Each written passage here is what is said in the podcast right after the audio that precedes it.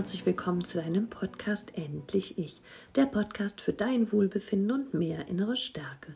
Ich bin Katja Demming, ich bin psychologische Beraterin und Mentorin für innere Stärke und ich habe es mir zur Aufgabe gemacht, Menschen aus ihren toxischen Beziehungen herauszuholen und sie zurück in ein freieres, leichteres und erfüllteres Leben zu führen. Heute möchte ich gerne einer Instagram-Followerin ihren Wunsch erfüllen. Und zwar hat sie sich von mir gewünscht, mal einen Podcast darüber zu machen, wie es eigentlich nach der toxischen Beziehung aussieht. So oft wird darüber gesprochen, wie schwer toxische Beziehungen sind, eben auch, wie schwer man da nur herauskommt und aber was passiert danach? Denn eines ist mal sicher, das sehe ich auch tagtäglich in meinen Coachings, keiner wünscht sich nach kurzer Zeit mehr und super sehnlich, nämlich wieder in eine Beziehung zu kommen. Und vielleicht hast du alles gut verarbeitet, weil ich finde immer, dass das die wichtigste Basis für eine Beziehung, die nach einer toxischen Beziehung beginnt, dass du deine Traumata aufgearbeitet hast, dass du verstanden hast, warum dir das passiert ist und dass du in der Selbstliebe, in deiner Selbstwahrnehmung, Erkenntnis, in deinem Selbstwertgefühl und in, ja, in deinem Selbstvertrauen und Selbstbewusstsein so stark wieder geworden bist, dass du dich niemals wieder klein machen lässt, abwerten lässt und zerstören lässt. Also wenn du diese Hausaufgaben gemacht hast und kommst dann wieder in eine Beziehung und Vielleicht gerätst du sogar dann in einen gesunden Partner, der ähnlich in Selbstwertgefühl und ja, Selbstliebe geankert ist, sodass du eben keinen Menschen mehr im Mangel anziehst, um seinen Selbstwert zu erhöhen. Nehmen wir an, du hast diesen Menschen getroffen, aber was passiert dann mit dir? Kannst du diese Beziehung wirklich genießen? Glaubst du, dass das Liebe ist?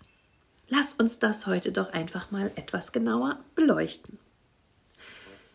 Du kommst in eine Beziehung und auch hier freut man sich natürlich, wenn man angekommen ist, wenn man so sein darf, wie man ist und ja, wenn man sich verstanden, geborgen und gehalten fühlt.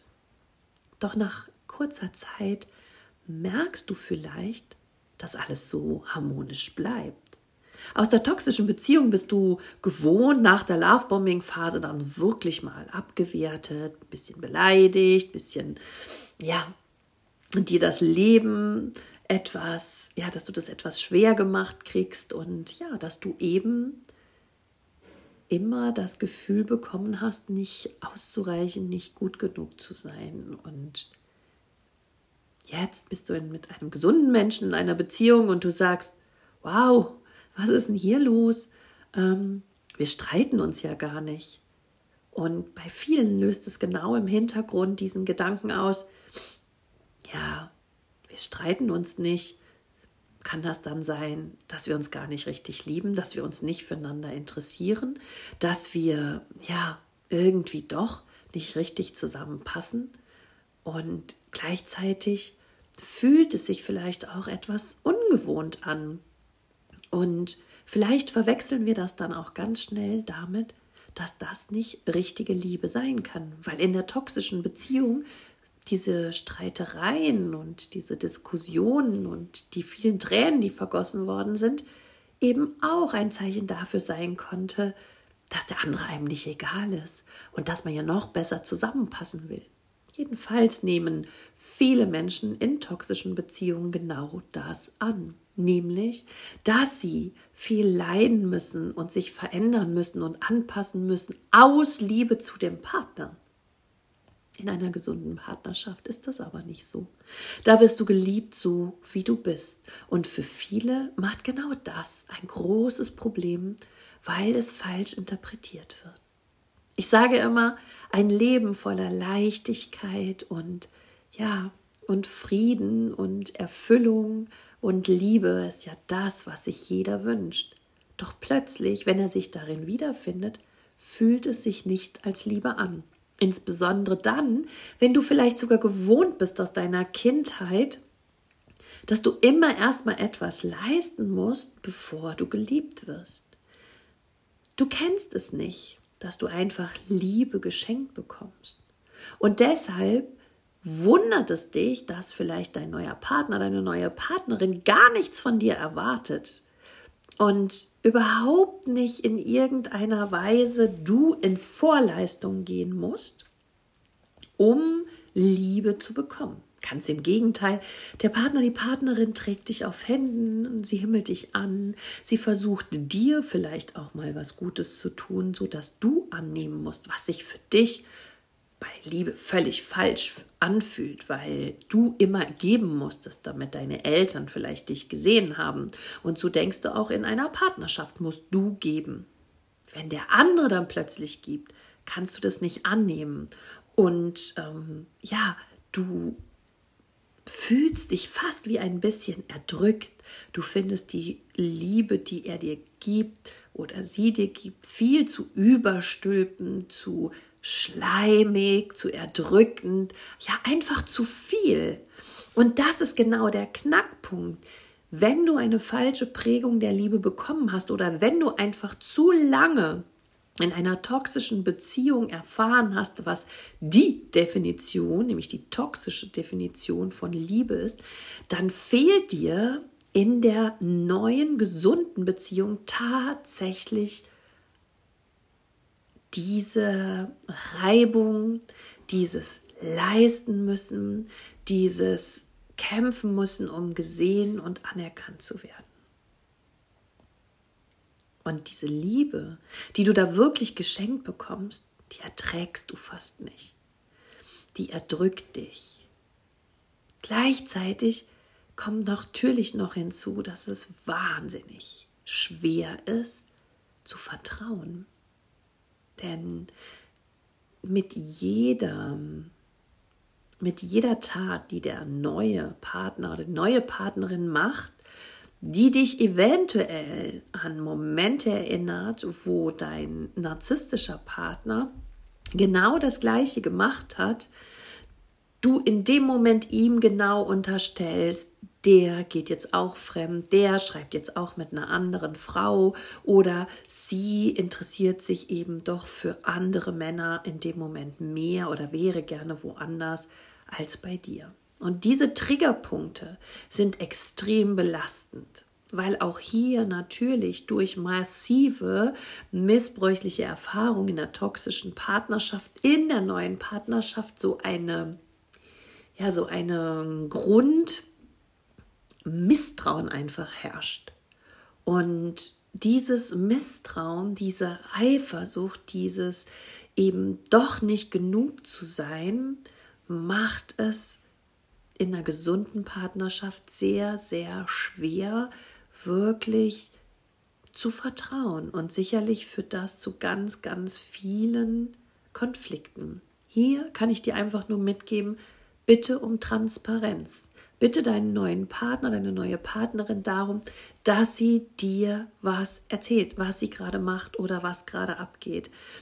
Denn das wird dir helfen, damit ja, dieses Vertrauen in dir einfach wachsen kann, dass du dir sagen kannst, auch wenn mich diese, diese Handlung gerade an meinen Ex-Partner erinnert, macht er vielleicht nicht genau das Gleiche. Auch wenn mir diese Sätze oder die, ja, die Art und Weise, wie er gerade mit mir umgeht, mich daran erinnert, es hat nichts mit meiner toxischen Partnerschaft zu tun, weil ich diesmal eben mit einem gesunden und nicht psychisch kranken Menschen zusammen bin. Und all das kann natürlich dafür sorgen, dass diese Beziehung, eine gesunde Beziehung vielleicht auf dich langweilig wirkt, fade, irgendwie unspannend. Ja, denn es gibt natürlich nichts Cooleres, als nach einem Streit sich zu versöhnen und wieder in Leidenschaft miteinander zu verschmelzen. Und hier hast du natürlich genau dann das nicht mehr länger, was du in der toxischen Partnerschaft ständig hattest. Und dieses weggestoßen werden und zurückgeholt werden in voller Leidenschaft und Nähe und Liebe und wieder weggestoßen und abgelehnt zu werden, diese Auf und Abs, die gibt es in einer gesunden Partnerschaft nicht. Und jetzt kannst du dir schon vorstellen, dass du dich dann auch nicht so geliebt fühlst oder dass du einfach denkst, hm, da springt der Funke nicht wirklich über, weil diese tiefe Leidenschaft, die ich immer zum toxischen Partner gespürt habe, die fühle ich hier einfach nicht.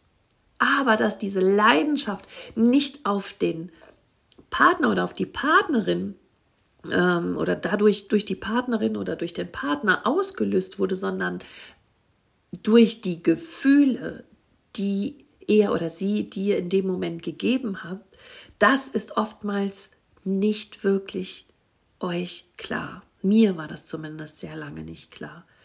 Wir laufen häufig nicht diesem toxisch-narzisstischen Partner, Partnerin hinterher, sondern wir sehnen uns nach diesem Gefühl der bedingungslosen Liebe, der Leidenschaft, ne, auch der sexuellen Hingabe, die in diesen toxischen Konstrukt halt nach Distanz wieder auftritt.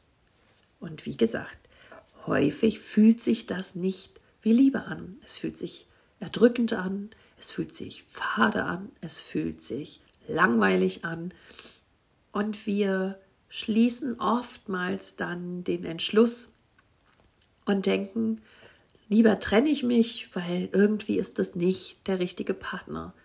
Und dann, wenn man Pech hat und nicht alles gut aufgearbeitet hat, dann verliebt man sich vielleicht wieder in einen toxisch und missbräuchlichen Partner oder Partnerin und das ganze Karussell geht von vorne los. Schau mal, in den Momenten, wo du weinend auf dem Sofa saßest, weil du wieder mal betrogen, belogen, verschmäht, abgelehnt oder sitzen gelassen worden bist, Wonach hast du dich in dem Moment am meisten gesehnt? Doch nach einem Menschen, der zu dir steht, dem du deine Liebe schenken kannst, der dir seine Liebe schenkt, der dich versteht, der für dich da ist, der stolz darauf ist, mit dir zusammen zu sein, dem du die Einzige bist in diesem Leben und die Wichtigste oder der Wichtigste. Du sehnst dich nach Unkompliziertheit, Leichtigkeit und Lebensfreude, nach mit dir durch dick und dünn und nach einfach einem, ja, nach einer unkomplizierten, freien, fröhlichen Partnerschaft. In diesen Momenten, als du auf dem Sofa damals saßest und genau das gedacht hast, in diesen Momenten hast du dich nach dem gesehnt, was du vielleicht in einer gesunden Partnerschaft bekommen kannst. Und ich möchte dich hier motivieren, auch wenn es sich für dich ungewohnt anfühlt. Greif zu, spüre hinein, sag dir, das ist immer das, was ich wollte. Und lass dich einfach einen Moment länger drauf ein. Liebe bedeutet nicht kämpfen. Liebe bedeutet nicht leisten zu müssen. Liebe bedeutet nicht eifersüchtig zu sein oder misstrauen zu müssen. Liebe bedeutet nicht ständig zu streiten und Liebe bedeutet nicht immer zu heulen. Schau genau hin, was du mit deiner neuen Beziehung geschenkt bekommst, und dann wachse doch auch da rein. Und vielleicht kannst du mit der Zeit dein Misstrauen, deine Zweifel, dein Hinterfragen langsam loslassen und die volle Bandbreite der einer gesunden Liebe annehmen und vielleicht genießen. Hab ganz viel Geduld mit dir danach und sorge gut für dich. Alles Liebe, deine Katja.